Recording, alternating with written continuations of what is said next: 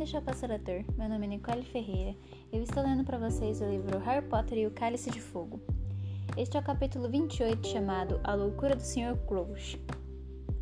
No domingo, Harry, Ron e Hermione subiram ao Corujal depois do café da manhã para enviar uma carta a Percy, perguntando conforme Sirius, Sirius sugerirá se ele tinha visto o Sr. Crouch ultimamente.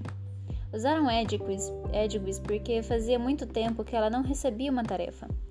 Depois a viram desaparecer no horizonte pela janela do corujal. Desceram à cozinha para dar ao Dobby as meias novas. Os elfos domésticos receberam os garotos com grande alegria, fazendo mensuras e reverências e se apressando em preparar um chá. Dobby ficou extasiado com o presente. Harry Potter é bom demais para Dobby, guinchou ele secando as grossas lágrimas que marejavam seus olhos enormes.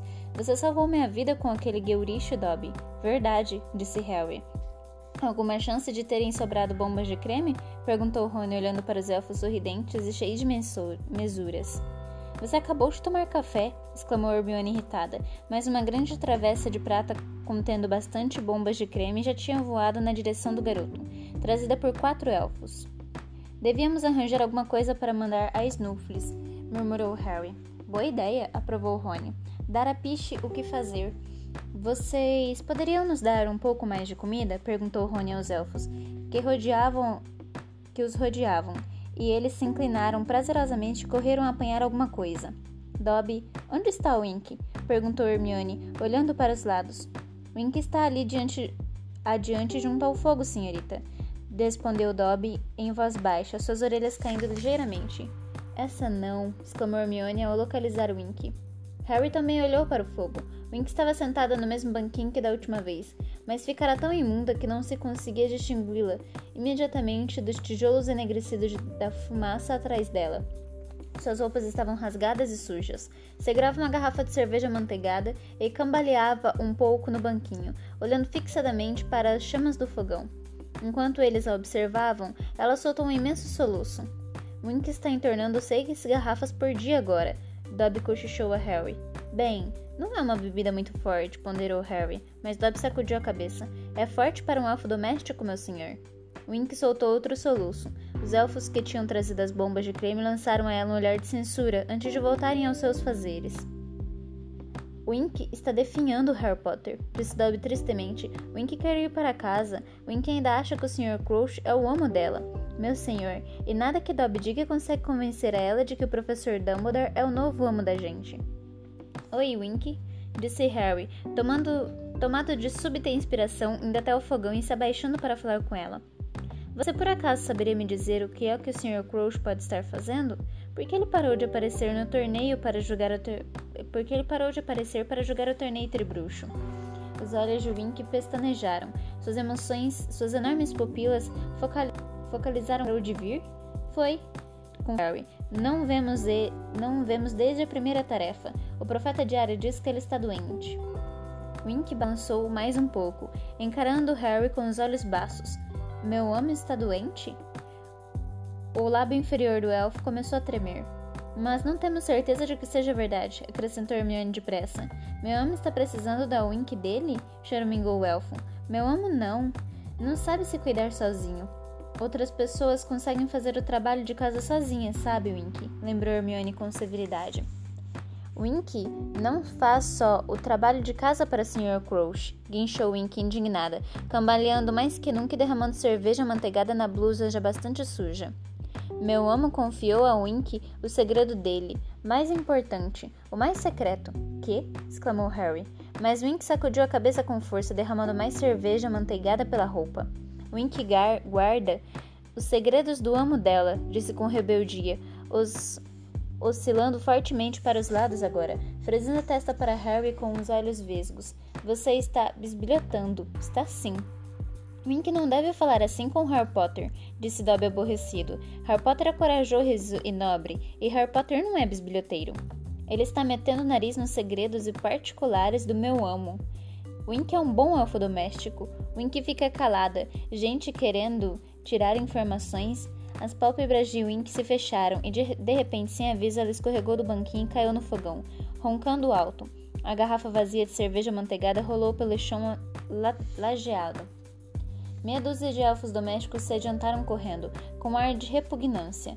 Um deles apanhou a garrafa. Os outros cobriram Wink com uma grande toalha xadrez de mesa e prenderam os lados e as pontas por baixo do corpo para escondê-la de vista. A gente lamenta que os senhores e a senhorita tenham que assistir a isso, guinchou um elfo próximo, balançando a cabeça e parecendo muito envergonhado. A gente espera que os senhores não julguem a gente pela Wink. Ela está infeliz, exclamou Hermione exasperada. Por que vocês não tentam animar o Wink em vez de a esconder? Me perdoa, senhorita, disse um elfo fazendo uma grande reverência, mas elfos domésticos não têm o direito de ficarem felizes quando têm trabalho a fazer, e amos para servir. Ora, francamente, exclamou Hermione enraivecida, escutem aqui todos os... Eh, escutem aqui vocês todos. Vocês têm tanto direito de se sentirem felizes quanto os, tru... quanto os bruxos. Vocês têm direito a salário, férias e roupas decentes. Não têm que fazer tudo o que mandam. Olhe só o Dobby. Senhorita, por favor, por favor, deixe o Dobby fora disso, murmurou o elfo com expressão amedrontada.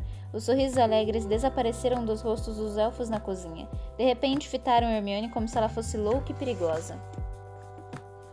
A gente separou a comida extra, guinchou o elfo ao cotovelo do Harry, empurrando um grande presunto, uma dúzia de bolos e umas frutas nos braços do garoto. Tchau. Elfo, os elfos domésticos se aglomeraram ao redor de Harry, Rony e Hermione, e começaram a levar os garotos lentamente para fora da cozinha. Muitas mãozinhas o empurravam pela cintura. Obrigada pelas minhas, Harry Potter, gritou Dobby desalentado, lá do fogão, onde se achava parado ao lado da toalha que cobria as formas de Wink. Você não podia ter ficado calada, não é, Mione? exclamou Rony enraivecido quando a porta da cozinha se fechou às costas deles. Agora eles não vão querer receber visitas nossas. Poderíamos ter tentado extrair de Wink mais alguma coisa sobre o Crouch. Ah, como se você se importasse com isso, desdenhou Hermione. Você só gosta de vir aqui embaixo para comer. Foi um dia meio irritante depois disso. Harry ficou tão cansado de Rony e Hermione se agredirem durante o dever de casa na sala comunal que naquela noite levou sozinha a comida de Sirius para o Corujal. Pichitinho era demasiado pequeno para transportar sozinho um presunto inteiro até a montanha. Por isso, Harry recrutou a ajuda de mais duas corujas das torres quando o grupo de aves, aves saiu pelo crepúsculo, parecendo esquisitíssimo com aquele enorme pacote entre elas, Harry se apoiou no parapeito da janela para contemplar os jardins do anoitecer, as copas farfalhantes das árvores da floresta proibida, as velas afunadas no navio de Durmstrang. Um mocho atravessou a serpentina de fumaça que saía da chaminé de Hagrid, voou em direção ao castelo, contornou o corujal e desapareceu de vista. Olhando para baixo, Harvey Hagrid cavando energeticamente a terra diante de sua cabana e se perguntou o que o amigo estaria fazendo. Parecia estar preparando mais um canteiro de hortaliças. Enquanto ele observava, Madame Maxmini saiu da carruagem de Belks Baton e se dirigiu a Hagrid. Pelo jeito, estava tentando puxar uma conversa. Hagrid se apoiou na pá, mas não pareceu muito interessado em prolongar o diálogo, porque a bruxa voltou à carruagem pouco depois. Sem vontade de voltar à torre da Grifinória e ouvir Rony e Hermione rosnarem um para o outro, o garoto ficou observando Hagrid cavar até a escuridão, engoli-lo e as corujas ao seu redor começarem a acordar, passarem por ele e desaparecerem na noite. No dia seguinte, à hora do café da manhã, o mau humor de Rony e Hermione já se desgastará e pelo alívio de Harry, as previsões sombrias de Rony de que os elfos domésticos mandariam comida na, de qualidade abaixo do normal para a mesa da Grifinória, porque Hermione os ofendera, se, aprov se aprovaram falsas. O bacon com ovos e o peixe defumado estavam bons como sempre. Quando o Correio Coruja chegou, Hermione ergueu os olhos ansiosas. Ansiosa, parecia estar à espera de alguma coisa. Ainda não deu tempo para Percy responder, disse Rony. Só despachamos Ed, a Edwis ontem. Não, não é isso, falou Hermione. Fiz uma nova assinatura do Profeta Diário. Estou cheia de descobrir o que acontece pela boca da turma da Sonserina. Bem pensado, exclamou Harry, também erguendo os olhos para as corujas. Ei, Hermione, acho que você está com sorte. Uma coruja cinzenta vinha descendo em direção à garota. Mas ela não está trazendo nenhum jornal comentou Hermione, com ar de desapontamento. É, mas para seu espanto, a coruja cinzenta pousou diante do, do, seu prato, acompanhada de perto por mais quatro corujas da igreja, uma coruja parda e uma avermelhada. Quantas assinaturas você fez? perguntou Harry, agarrando a taça de Hermione antes que ela fosse derrubada pelo ajuntamento de corujas, todas se empurrando para chegar mais perto e entregar as cartas que traziam primeiro. Que diabo! exclamou Hermione, tirando a carta da coruja cinzenta e abrindo-a para ler. Ora, Francamente, disse ela com veemência corando. Que é? perguntou Rony. É, ora que ridículo! A garota empurrou a carta para Harry, que observou que não era manuscrita, mas composta por letras aparentemente recortadas do profeta diário. Você não presta. Harry Potter merece uma garota melhor que. melhor. Volte para seu lugar, trouxa.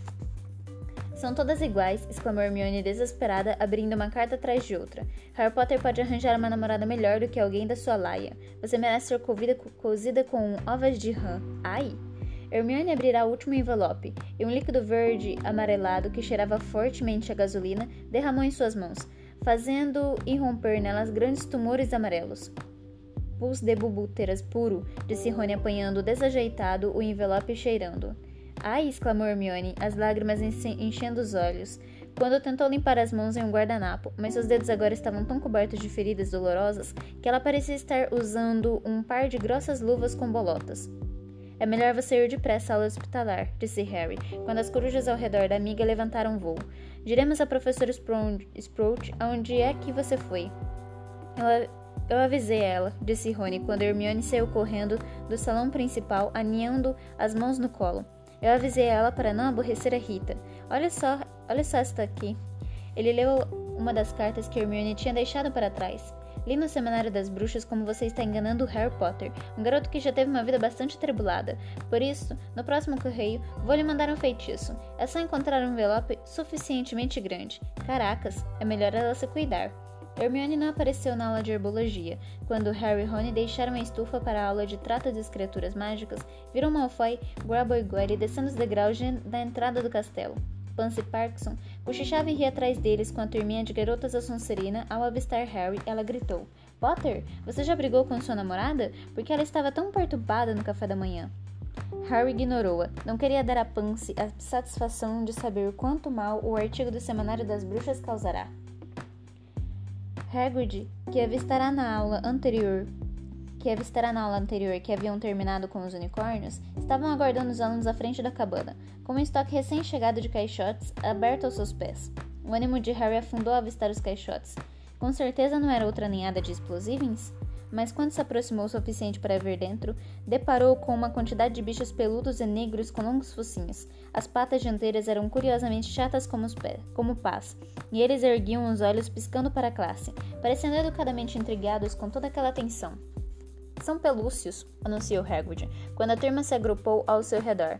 São encontrados principalmente em Minas. Gostam de brincar, gostam de coisas brilhantes. Aí vem eles, olhem. Um dos bichos tinha saltado repentinamente tentando arrancar um relógio de ouro de Pansy Parkinson do pulso. Ela gritou e deu um pulo para trás.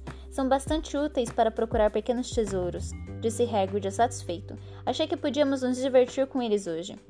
Estão vendo ali adiante? Ele apontou para um terreno em que a terra fora recentemente resolvida e que o Harry ouvira preparar na janela do corujal. Enterrei ali algumas moedas de ouro. Tem um prêmio para quem apanhar o pelúcio que encontrar mais moedas. Guardem as coisas, as coisas valiosas que estiverem usando. Escolham um bicho e se preparem para soltá-lo. Harry tirou o relógio que ele continuava usando só por hábito, porque não funcionava mais, e enfiou-o no bolso. Depois, apanhou um pelúcio. O bicho enfiou o longo focinho na orelha de Harry e cheirou-a entusiasmado. Era realmente muito fofo. Esperem um instante. Esperem um instante, disse Hagrid, olhando para dentro do caixote. Um... Tem um pelúcio sobrando aqui. Quem está faltando? Onde está Hermione? Ela precisou ir à ala hospitalar, informou Rony. A gente explica mais tarde, murmurou Harry. Pansy Parkinson estava escutando. Foi sem dúvida a maior diversão que já tinham tido em trato das criaturas mágicas. Os pelúcios entravam e saíam da terra como se fossem água, cada cal correndo de volta ao aluno que soltará e cuspindo ouro em suas mãos. O de Rony foi particularmente eficiente, não tardou a encher o seu colo de moedas. Pode-se comprar um desses como bicho de estimação, Hagrid? perguntou o garoto excitado, quando o pelúcio dele tornou a mergulhar no solo, sujando suas vestes de lama. Sua mãe não iria ficar feliz, Rony, disse Hagrid sorrindo. Eles destroem uma casa, esses pelúcios. Calculo que eles já encontraram tudo que enterrei, acrescentou, andando pelo terreno, enquanto os bichos continuavam a mergulhar. Só enterrei cem moedas. Ah, aí está você, Hermione. A garota vinha atravessando o gramado em direção à turma. Tinha as mãos enfaixadas e parecia bem feliz. Pans Parkinson a observou com desconfiança. Bem, Vamos verificar como foi que vocês se saíram, disse Hagrid. Contem, contem suas moedas. E não adianta tentar roubar nenhuma, Goyle, acrescentou ele, espreitando os olhos negros de besouro. É ouro de duende irlandês de Leprechaun. Desaparece depois de algumas horas. Goyle esvaziou os bolsos emburradíssimo. O resultado final foi que o pelúcio de Rony tinha sido mais bem sucedido, então Hagrid entregou ao garoto o prêmio, uma enorme barra de chocolate da Dedos de Mel. A sineta ecoou pelo jardim anunciando o almoço. O restante da turma saiu em direção ao castelo, mas Harry, Rony e Hermione ficaram para ajudar a Hagrid a guardar os pelúcios no ca nos caixotes. Harry notou que Madame Maxmini os observavam da janela da carruagem. Que foi que você fez com suas mãos, Mione? Perguntou Hagrid com ar preocupada. A garota lhe contou sobre as cartas anônimas que receberá aquela manhã e sobre o envelope cheio de pus de bobútebras. Ah, não se preocupe, disse Hagrid brandamente, fitando-a. Recebo cartas assim desde que a Rita escreveu sobre minha mãe. Você é um monstro devia ser morto, sua mãe matou gente inocente e se você tivesse alguma decência se atiraria no lago. Não? exclamou Hermione chocada. Sim, respondeu Hagrid, erguendo os caixotes de pelúcios, de pelúcios para guardá-los junto à parede da cabana. É gente que não bate bem, Mione. Não abra mais cartas quando as receber. Jogue todas direto na lareira. Você perdeu uma aula realmente boa, comentou Harry com Hermione quando regressaram ao castelo. São legais, os pelúcios não são Rony. Rony, porém, estava franzindo a testa para o chocolate dado para por Hagrid. Parecia absolutamente desapontado com alguma coisa. Que foi? perguntou Harry. Sabor errado? Não, disse Rony com rispidez. Por que você não me falou do ouro? Que ouro? O ouro que lhe dei na Copa Mundial de Quadribol, disse Rony. O ouro de Leprechaun que lhe paguei pelos meus onióculos no camarote de honra. Por que você não me contou que ele desapareceu? Harry teve que pensar um instante para entender do que é que Rony estava falando. Ah, disse ele quando finalmente se lembrou. Não sei, não reparei que tinha desaparecido. Eu estava mais preocupado com a minha varinha, não era? Os três subiram os degraus para o saguão de entrada e foram para o salão principal almoçar. Deve ser legal, falou Rony abruptamente. Depois se sentaram e começaram a se servir de rosbife e pudim de Yorkshire, massa assada embaixo de carne sangrenta. Ter tanto dinheiro que nem se repara que os galinhões guardados no bolso desapareceram. Escuta aqui, eu tinha outras preocupações na cabeça aquela noite, retrucou Harry com impaciência. Todos tínhamos, lembra? Eu não sabia que o ouro de Leprechaun desaparecia, murmurou Rony. Achei que estava lhe pagando. Você não devia ter me dado aquele boné de Chudley Conan no Natal. Esquece isso, tá? disse Harry. Rony espetou uma batata assada com um garfo e ficou olhando para ela e depois disso. Detesto ser pobre. Harry e Hermione se entreolharam. Nenhum dos dois sabiam o que, o que realmente dizer. É uma droga, disse Rony, ainda encarando a batata. Não posso ocupar o Fred e George por tentarem ganhar dinheiro extra. Gostaria de saber fazer o mesmo. Gostaria de ter um pelúcio. Bem, então já sabemos o que comprar para você no próximo Natal, disse Hermione animada. Mas vendo que o amigo continuava chateado, acrescentou: Vamos, Rony, podia ser pior. Pelo menos os seus dedos não, não estão cheios de pus. Hermione estava encontrando muita dificuldade para usar os talheres, de tão inchados e duros que seus dedos estavam. Odeio aquela Skitter, explodiu a garota com raiva. Vou me vingar dela, nem que seja a última coisa que eu faça. As cartas anônimas continuaram a chegar para Hermione nas semanas seguintes, e embora ela tivesse seguido o conselho de Hagrid de pará-la de abri-las, vários remetentes odiosos mandaram berradores que explodiram a mesa da Grifinória, gritando-lhe ofensas que o salão inteiro podia ouvir. Até as pessoas que não liam o Semanário das Bruxas agora sabiam tudo sobre o suposto triângulo Harry, Krum e Hermione. Harry estava ficando farto de explicar a todo mundo que Hermione não era sua namorada. Mas isso vai passar, disse ele à amiga. É só a gente ignorar. As pessoas já acharam um tédio o último artigo que ela escreveu sobre mim. Quero saber como é que ela está conseguindo escutar conversas particulares se supostamente foi banida dos terrenos da escola, disse Hermione zangada. Ela continuou na sala quando terminou a aula de aula seguinte de defesa contra as artes trevas para fazer uma pergunta ao professor Moody. O restante da turma estava ansioso para sair. O professor lhes dera uma prova tão difícil sobre de deflexão de feitiços que alguns alunos estavam cuidando de pequenos ferimentos. Harry teve um caso grave de comichão nas orelhas e precisou tampá-las com as mãos ao sair da sala. Bom, decididamente Rita não está usando uma capa da invisibilidade, ofegou Hermione ao alcançar Harry e Rony cinco minutos mais tarde, no saguão de entrada, e puxar a mão de Harry para afastá-la de uma orelha que se contorcia sozinha porque o garoto, para que o garoto pudesse ouvi-la.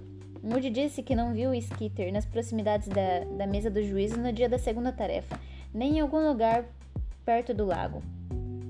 Hermione, será que adianta lhe dizer para deixar isso para lá? perguntou Rony. Não, exclamou a garota teimosamente. Quero saber como foi que ela me ouviu falando com o Victor e como foi que ela descobriu a história da mãe de Hagrid. Talvez ela tenha posto um grampo em você, disse Harry. Um grampo? perguntou Rony sem entender. O quê? Pôs um prendedor de cab no cabelo dela ou outra coisa assim? Harry começou a explicar os microfones escondidos e os equipamentos de gravação. Rony ficou fascinado, mas Hermione o interrompeu. Será que vocês nunca vão ler Hogwarts uma história? Para quê? respondeu Rony. Você conhece o livro de cor? É só a gente lhe perguntar. Todas as alternativas para a magia que os trouxas, que os trouxas usam, eletricidade, computadores, radar, etc., entram em pane perto de Hogwarts. Tem magia demais no ar. Não, Rita está usando magia para escutar as conversas. Se eu ao menos conseguisse descobrir o que é, ah, se for legal, eu pago ela. Será que a gente já não tem bastante preocupação? Perguntou Rony, a amiga. Temos que começar também uma vendetta contra a Rita? Não estou pedindo a você para ajudar, retrucou Hermione. Vou fazer isso sozinha. Eu subi a escadaria de mármore sem sequer olhar para trás. Harry tinha uma certeza absoluta de que ela estava indo à biblioteca. Quero apostar que ela volta com uma caixa de distintivos Odeie Rita Skeeter? Hermione, porém, não pediu a Harry e Rony para ajudá-la a se vingar de Rita pelo que os dois ficaram muito gratos, porque a carga de deveres dos garotos aumentou muito nos dias que antecederam as férias da Páscoa. Harry ficou maravilhado que Hermione pudesse pesquisar métodos mágicos para a pessoa escutar sem ser vista e ainda dar conta de todas as tarefas que tinha de fazer. Ele mesmo estava trabalhando sem descanso, só para conseguir terminar todos os deveres, embora fizesse questão de mandar regularmente pacotes de comida para a caverna de Sirius no morro, depois das férias, do verão, das férias de verão, Harry ainda não esquecerá o que era ficar continuamente esfomeado. Incluía neles bilhetes a Sirius informando que não acontecerá nada de extraordinário e que continuavam aguardando uma resposta de Percy. Edward só voltou no fim das férias de Páscoa. A carta de Percy veio acompanhado com um pacote de ovos de Páscoa enviado pela Sra. Weasley. Os de Harry e Rony eram do tamanho de ovos de dragão e cheios de caramelos caseiros. O de Hermione, porém, era menor do que um ovo de galinha. A garota ficou meio desapontada ao recebê-lo. Por acaso sua mãe leu o Semanário das Bruxas, Rony? perguntou ela baixinho. Lê, disse Rony, que tinha a boca cheia de caramelos. Tem assinatura por causa das receitas de comida. Hermione ficou olhando tristemente o ovo recebido. Não quer ver o que Percy escreveu? perguntou Harry a ela, depressa. A carta de Percy era curta e irritada. Conforme canso de dizer ao profeta diário, o Sr. Crouch está tirando um merecido descanso. Ele manda regularmente corujas trazendo instruções. Não, na realidade não tenho visto, mas acho que podem acreditar que conheço a caligrafia do meu superior. Tenho muito que fazer no momento, sem precisar estar desmentindo esses boatos ridículos. Por favor, não me incomodem mais, a não ser que seja para alguma coisa importante. Feliz Páscoa! O início do trimestre de verão normalmente significava que Harry estaria treinando com vontade para a última partida de quadribol da temporada. Este ano, porém, era para a terceira e última tarefa do torneio tribruxo que ele precisava se preparar, mas o garoto ainda não sabia qual ia ser. Finalmente, na última semana de maio, a professora McGonagall o reteve da aula de transfiguração. Você deve ir ao campo de quadribol hoje à noite, às 9 horas, Potter, disse ela. O Sr. Bagman vai estar lá para falar aos campeões sobre a terceira tarefa. Então, às oito e meia da noite, Harry deixou Rony e Hermione na torre da Grifinória e desceu a escada. Quando atravessou o saguão de entrada, Cedrico vinha subindo da sala comunal da Corvinal. O que é que você acha que vai ser? Perguntou ele a Harry quando desciam juntos os degraus para o jardim e para a noite nebulosa.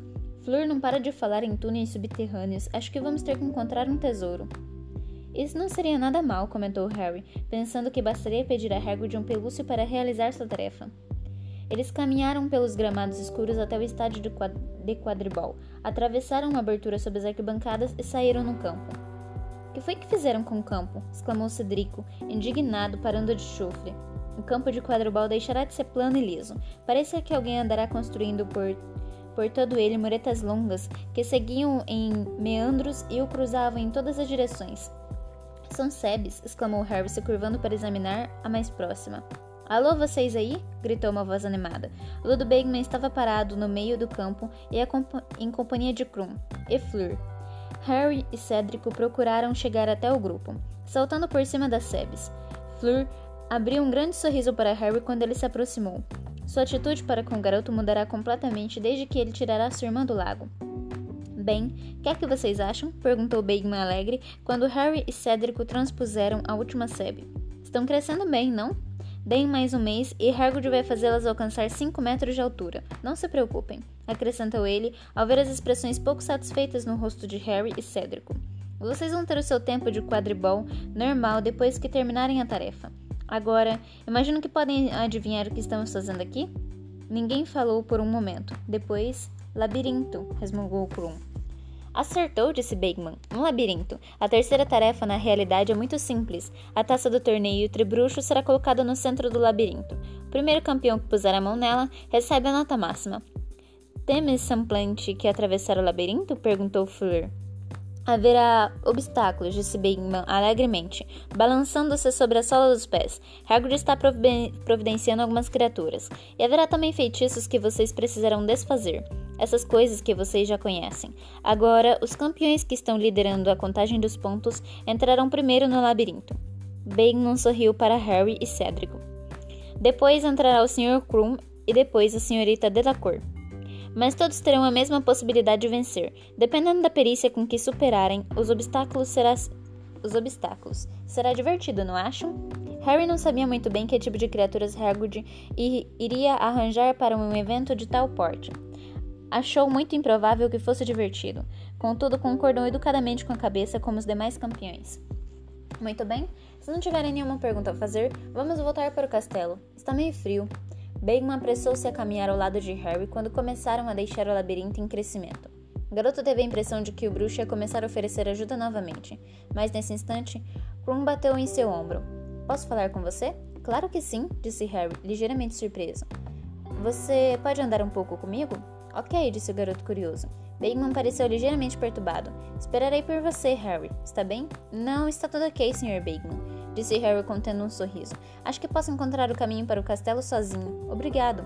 Harry e Krum saíram juntos do estádio, mas Krum não tomou o rumo do navio de Durmstrang. Em vez disso, dirigiu-se à floresta. Por que estamos indo nessa direção? perguntou Harry ao passarem pela cabana de Hagrid e a carruagem iluminada de Belks Baton. Não quero que me ouçam, disse o rapaz secamente. Quando finalmente chegaram a um trecho sossegado, aos poucos passos do picadeiro dos cavalos da Belks Baton, Krum parou à sombra de um grupo de árvores e se virou para encarar Harry. Quero saber, disse ele, amarrando a cara. O que é que há entre você e Hermione? Harry, que pela maneira sigilosa de Krum esperara algo muito mais sério que aquilo, ergueu os olhos para Krum admirado. Nada, disse ele mas Krum amarrou a cara, e Harry, mais uma vez admirado com o tamanho de Krum, explicou melhor. Somos amigos. Ela não é minha namorada, nem nunca foi. Aquela tal de Skitter está inventando coisas. Hermione fala muito de você, disse Krum olhando desconfiado para Harry. Claro, porque somos amigos. Ele não estava conseguindo acreditar muito bem que estivesse tendo aquela conversa com Victor Krum, o famoso jogador internacional de quadribol. Era como se Krum tivesse seus 18 anos, achasse que ele, Harry, fosse seu igual, um rival de verdade. Você nunca. Você não. Não, disse Harry com firmeza. Krum pareceu um tantinho mais feliz. Fitou Harry durante alguns segundos e depois disse: Você voa muito bem. Fiquei assistindo você durante a primeira tarefa. Obrigado, disse Harry com um grande sorriso, se sentindo subitamente muito maior. Vi você na Copa Mundial de Quadribol, naquela finta de Wonski. Você realmente mas alguma coisa mexeu as costas de Krum entre as árvores, e Harry, que tinha uma experiência com coisas que rondam a floresta, instintivamente agarrou Krum pelo braço e o puxou para o lado. Que foi? Harry balançou a cabeça examinando com atenção o lugar em que perceberá o movimento. Meteu a mão dentro das vestes à procura da varinha. No momento seguinte, um homem saiu cambaleando de trás do alto do carvalho. Por um instante, Harry não reconheceu. Depois percebeu que era o Sr. Crouch. Tinha aparência de quem estava viajando há dias. Os joelhos de suas vestes estavam rasgados e ensanguentados. Seu rosto estava arranhado, e ele barbudo e cinzento de exaustão. Os cabelos e bigodes, sempre impecáveis, estavam precisando de um shampoo e de um corte. Sua estranha aparência, porém, não era nada comparada à maneira como estava agindo. Resmungava e gesticulava. Parecia estar falando com alguém que somente ele conseguia ver. Lembrava Harvey vivamente um velho vagabundo que o garoto vira quando fora às compras com os Dursley. O tal homem também conversava, alterado com o vento. Tia Petúnia agarrará Duda pela mão e o arrastará para o outro lado da rua para evitar o homem. Tio Walter, então, brindará a família com um longo discurso sobre o que gostaria de fazer com mendigos e vagabundos. Ele não era um dos, um dos, juí dos juízes? perguntou Krum, de olhos arregalados para o Sr. Crouch. Não é do seu ministério? Harry confirmou com aceno de cabeça. Hesitou por um instante. Depois se dirigiu lentamente ao Sr. Crouch, que não olhou para ele, mas continuou a falar com uma árvore próxima. E depois que fizer isso, Winterby, mande uma coruja a Dumbledore, confirmando o número de estudantes de Durmstrang que viram ao torneio. Karkaroff acabou de mandar uma mensagem dizendo que são 12. Sr. Crouch chamou Harry cautelosamente. Depois mande outra coruja a Madame Maxmini, porque ela talvez queira aumentar o número de estudantes que vai trazer. Agora que Karkaroff arredondou para uma dúzia. Faça isso, Winterby, por favor. Por favor? Por os olhos de Crouch estavam saltados. Ele continuou encarando a árvore, resmungando silenciosamente para ela. Então cambaleou para os lados e caiu de joelhos. Sr. Crouch? chamou Harry em voz alta. O senhor está bem? Sr. Crouch revirava. Rev... Senhor... Os olhos de Crouch reviravam nas órbitas. Harry olhou para os lados procurando Krum, que o seguirá até as árvores, e olhava para Crouch assustado. O que é que ele tem? Não faço ideia, murmurou Harry. Escuta aqui, é melhor você ir buscar alguém. Dumbledore, arquejou o Sr. Crouch. Ele esticou a mão e agarrou com firmeza as vestes de Harry e arrastou-o para perto, embora seus olhos estivessem olhando por cima da cabeça de Harry. Preciso ver Dumbledore. Ok, disse Harry. Se o senhor se levantar, Sr. Crouch, podemos ir até. Fiz uma idiotice, murmurou o Sr. Crouch. Parecia completamente demente. Revirava os olhos esbugalhados e um fio de saliva escorria pelo seu queixo. Cada palavra que ele dizia parecia custar um esforço terrível. Preciso falar Dumbledore. Levante, Sr. Crouch, disse Harry em alto e bom som. Levante ou leve o senhor ao Sr. Crouch. O senhor é Dumbledore. Os olhos de Crouch giraram, focalizando Harry. Quem é você? sussurrou o bruxo. Sou aluno da escola, disse Harry, olhando para Krum à procura de ajuda, mas o outro mantinha-se um pouco afastado, parecendo extremamente nervoso. Você não é dele? sussurrou Crouch, deixando o queixo cair. Não, respondeu Harry sem ter a menor ideia do que Crouch estava falando. De Dumbledore? Isso mesmo, disse Harry. Crouch puxou o garoto para mais perto. Harry tentou soltar a mão do bruxo que agarrava suas vestes, mas ele era demasiado forte. Avise Dumbledore. Vou buscar Dumbledore se o senhor me largar, disse Harry. Me largue, Sr. Crouch. Eu vou buscar o diretor. Obrigado, Winterby. E quando você terminar isso, eu gostaria de tomar uma xícara de chá. Minha mulher e meu filho vão chegar daqui a pouco. Vamos assistir um concerto hoje à noite com o Sr. e a Sra. Fudge. Crouch voltará a falar fluentemente com a árvore e parecia completamente despercebido da presença de Harry, o que surpreendeu o garoto de tal modo que ele nem reparou que Crouch soltará. Meu filho recentemente obteve 12 nomes, com notas boas. Obrigado, claro. Realmente muito orgulhoso. Agora, se você puder me trazer aquele memorado do Ministério da Magia de Andorra, acho que terei tempo de preparar uma resposta. Você fica aqui com ele, disse Harry Krum. Eu vou buscar o Dumbledore. Faço isso mais rápido. Faço isso mais rápido. Sei onde é o escritório dele. Ele está doido, disse Krum hesitante, olhando para o Crouch que ainda tagarelava com a árvore, aparentemente convencido de que falava com Percy. Só precisa ficar aqui com ele, falou Harry, começando a se levantar, mas seu movimento pareceu disparar outra mudança súbita no, súbita no Sr. Crouch, que o agarrou com força pelos joelhos e o puxou de volta ao chão. Não, me deixe, sussurrou ele, os olhos esbugalhados outra vez. Eu fugi, preciso avisar, preciso contar, ver Dumbledore. Minha culpa, tudo minha culpa. Berta, morta, tudo minha culpa. Meu filho, minha culpa. Diga Dumbledore, Harry Potter. O Lorde das Trevas mais forte, Harry Potter. Vou buscar Dumbledore se o senhor me deixar ir, Sr. Crouch, disse Harry. Ele olhou indignado para Krum. Quer me ajudar, por favor? Com ar entre mentes apreensivo, Krum se adiantou e se acocorou ao lado do Sr. Crouch. Não deixe ele sair daqui, disse Harry se desvencilhando do Sr. Crouch. Eu volto com Dumbledore. Não demore, por favor, gritou. Krum gritou quando Harry se afastou correndo da floresta. E já, ia, e já ia subindo os gramados na escuridão. Estavam desertos. Bagman, Cédrico e Fleur haviam desaparecido. Harry galgou os, aos saltos os degraus da entrada, passou pelas portas de carvalho e continuou pela escadaria de mármore acima em direção ao segundo andar. Cinco minutos de limão, ou cinco minutos depois, precipitou-se em direção à gárgula de pedra que ficava no meio de um corredor vazio. Sorvete de limão, ofegou ele. Essa era a senha para a escada oculta que levava ao escritório de Dumbledore, ou pelo menos tinha sido dois anos atrás. Porém, a senha evidentemente mudará, porque a gárgula de pedra não criou vida e nem saltou para o lado, mas continuou imóvel encarando Harry com malevolência. Mexa-se! gritou Harry para o ornamento. Anda!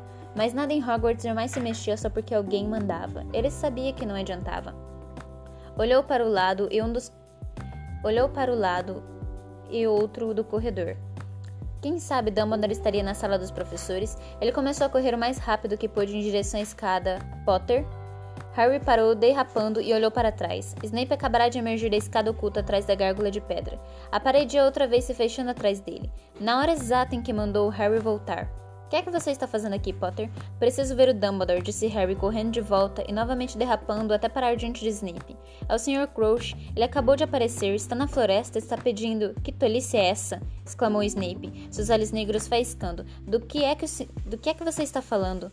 O Sr. Crouch, gritou Harry, do ministério. Ele está doente ou outra coisa. Está na floresta. Quer ver Dumbledore. Me diga qual é a senha para entrar. O diretor está ocupado, Potter, informou Snape, sua boca fina se crispando num sorriso desagradável.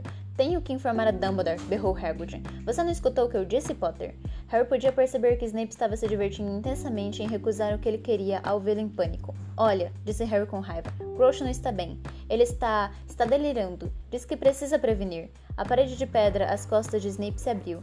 Dumbledore surgiu à entrada, trajando longas vestes verdes e tinha uma expressão de curiosidade no rosto. Algum problema? perguntou ele olhando de Harry para Snape. Professor, disse Harry dando um passo para o lado antes de que Snape pudesse responder. O Sr. Crouch está aqui. Está lá na floresta. Diz que quer falar com o senhor.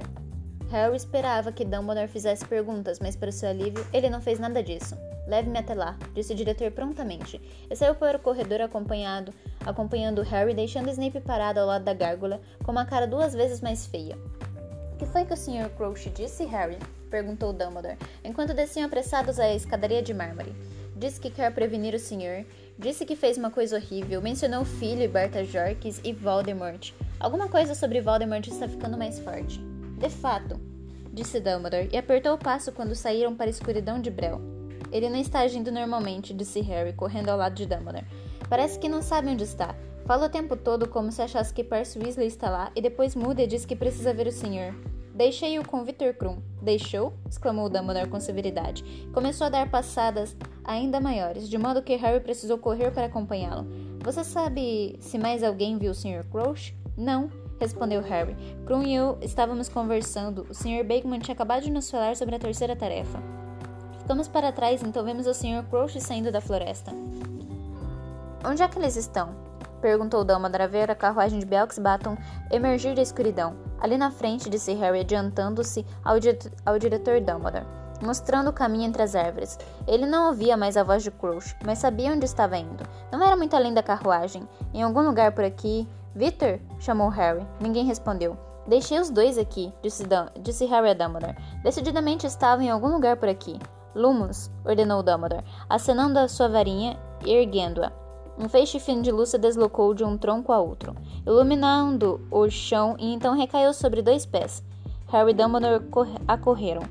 Krum estava estata estatelado no chão da floresta. Parecia ter perdido os sentidos. Não havia nem sinal do Sr. Crouch. Dumbledore se curvou para Krum e gentilmente ergueu uma das suas pálpebras. Estuporado, comentou baixinho. Seus óculos de meia-lua cintilaram a luz da varinha quando ele examinou as árvores que, o, que os rodeavam.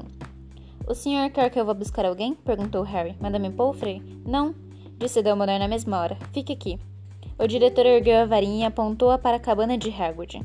Harry viu-a disparar umas coisas prateadas que voam entre as árvores, como um pássaro fantasma fantasmagórico. Então Dumbledore tornou a se curvar para Krum, apontou a varinha para o rapaz e murmurou: Enervate.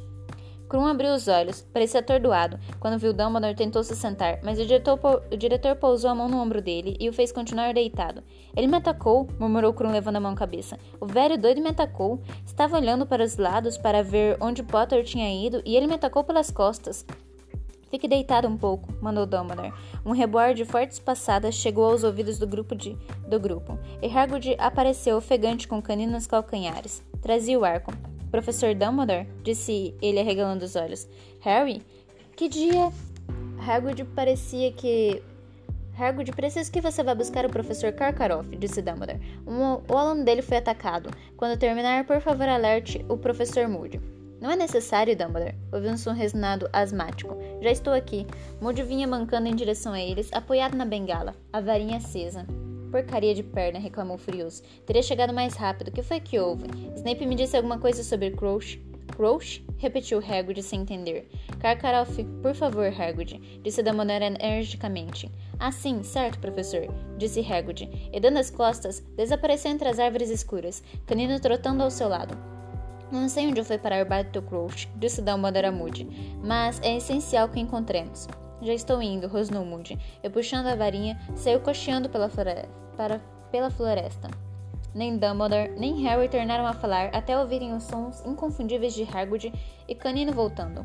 Karkaroff seguia apressado atrás deles. Usava suas elegantes peles prateadas e parecia pálido e agitado. Que é isso? exclamou quando viu Krum no chão e Dumbledore e Harry ao lado do rapaz. O que é que está acontecendo? Fui atacado, informou Krum. Acho agora se sentando e esfregando a cabeça. O Sr. Crouch, ou que nome tenha, Crouch o atacou? Crouch atacou você? O juiz do tribruxo? Igor, começou a falar Dumbledore, mas Karkaroff se erguerá puxando as peles para perto do corpo, o rosto lívido. Traição, urrou ele apontando para Dumbledore. É uma conspiração. Você e seu ministro da magia me traíram até aqui sob falsos pretextos, Dumbledore. Isto não é uma competição honesta. Primeiro você sorrateiramente escreve Potter no torneio embora ele seja menor de idade. Agora um des, dos meus dos seus amigos do ministério tenta pôr o meu campeão fora de ação. Estou farejando falsidade e corrupção nesse torneio todo. E você, Dumbledore? Você, com sua conversa de, de estreitar os vínculos entre os bruxos estrangeiros, de refazer velhos laços, de esquecer as velhas diferenças. Isto é o que penso de você.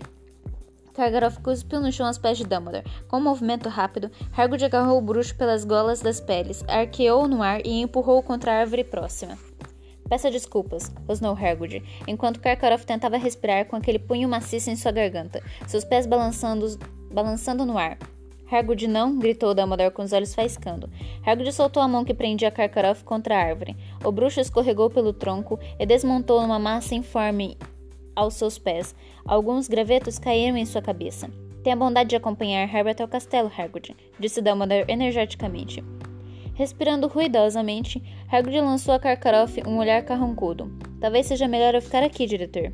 Você vai levar Harry de volta ao castelo, Hagrid, repetiu Dumbledore com firmeza. Leve-o diretamente à torre da Grifinória. E Harry, quero que fique lá. Qualquer coisa que queira fazer, corujas que queira despachar, pode esperar até de manhã. Está me entendendo bem? Hum, sim, senhor, aqueceu Harry, com os olhos no diretor. Como Dumbledore soubera que naquele exato momento ele estava pensando em mandar Pichitinho direto a Sirius para lhe contar o que acontecera. Vou deixar Canino com o senhor, diretor, disse Hagrid, ainda olhando ameaçadoramente para Karkaroff, que continuava caído ao pé da árvore, enredado em peles e raízes. Parado, Canino? Vamos, Harry. Eles passaram em, em silêncio pela carruagem da Belks Batons e subiram em direção ao castelo. Como é que ele se atreve, rosnou Hagrid quando margeavam um lago? Como é que ele se atreve a acusar Dumbledore? Como se Dumbledore fosse capaz de, de uma coisa dessas. Como se Dumbledore quisesse que você participasse do torneio para começar preocupado. Não me lembro de ter visto Dumbledore mais preocupado do que tem estado ultimamente. E você? Disse Hagrid voltando-se zangado para Harry, que ergueu os olhos para ele espantado. O que é que você estava fazendo andando por aí com esse desgraçado do Krum? Ele é aluno da Durmstrang, Harry. Podia ter azarado você ali mesmo, não podia? Será que Moody não lhe ensinou nada? Imagine deixar ele afastar você dos outros. Krum é legal, interrompeu Harry, quando subiam os degraus para a saguão de entrada. Ele não estava tentando me azarar, só queria conversar comigo sobre Mione. Eu é que vou ter uma conversinha com ela, falou Harry de mal-humorado, subindo os degraus com estrondo. Quanto menos vocês. Quanto menos vocês tiverem contato com esses estrangeiros, melhor vão ficar. Não se pode confiar em nenhum deles. Você pode. Você parece que está se dando muito bem com a Madame Maxmini, respondeu Harry aborrecido. Não fale dela comigo, disse Hagrid, e naquele instante parecia assustador. Agora já nem sei quem ela é, tentando voltar às minhas boas graças para eu contar a ela qual vai ser a terceira tarefa. Ah, não se pode confiar em nenhum deles. Hargood estava tão mal-humorado que Harry ficou feliz de se despedir dele diante do quadro da mulher gorda. Passou pelo buraco do retrato, desembocando na sala comunal e correu direto para o canto em que Rony e Hermione estavam sentados, para narrar aos dois o que acontecerá. E este foi o capítulo 28. Espero que vocês tenham gostado. A gente se vê no capítulo 29 chamado O Sonho. Até breve!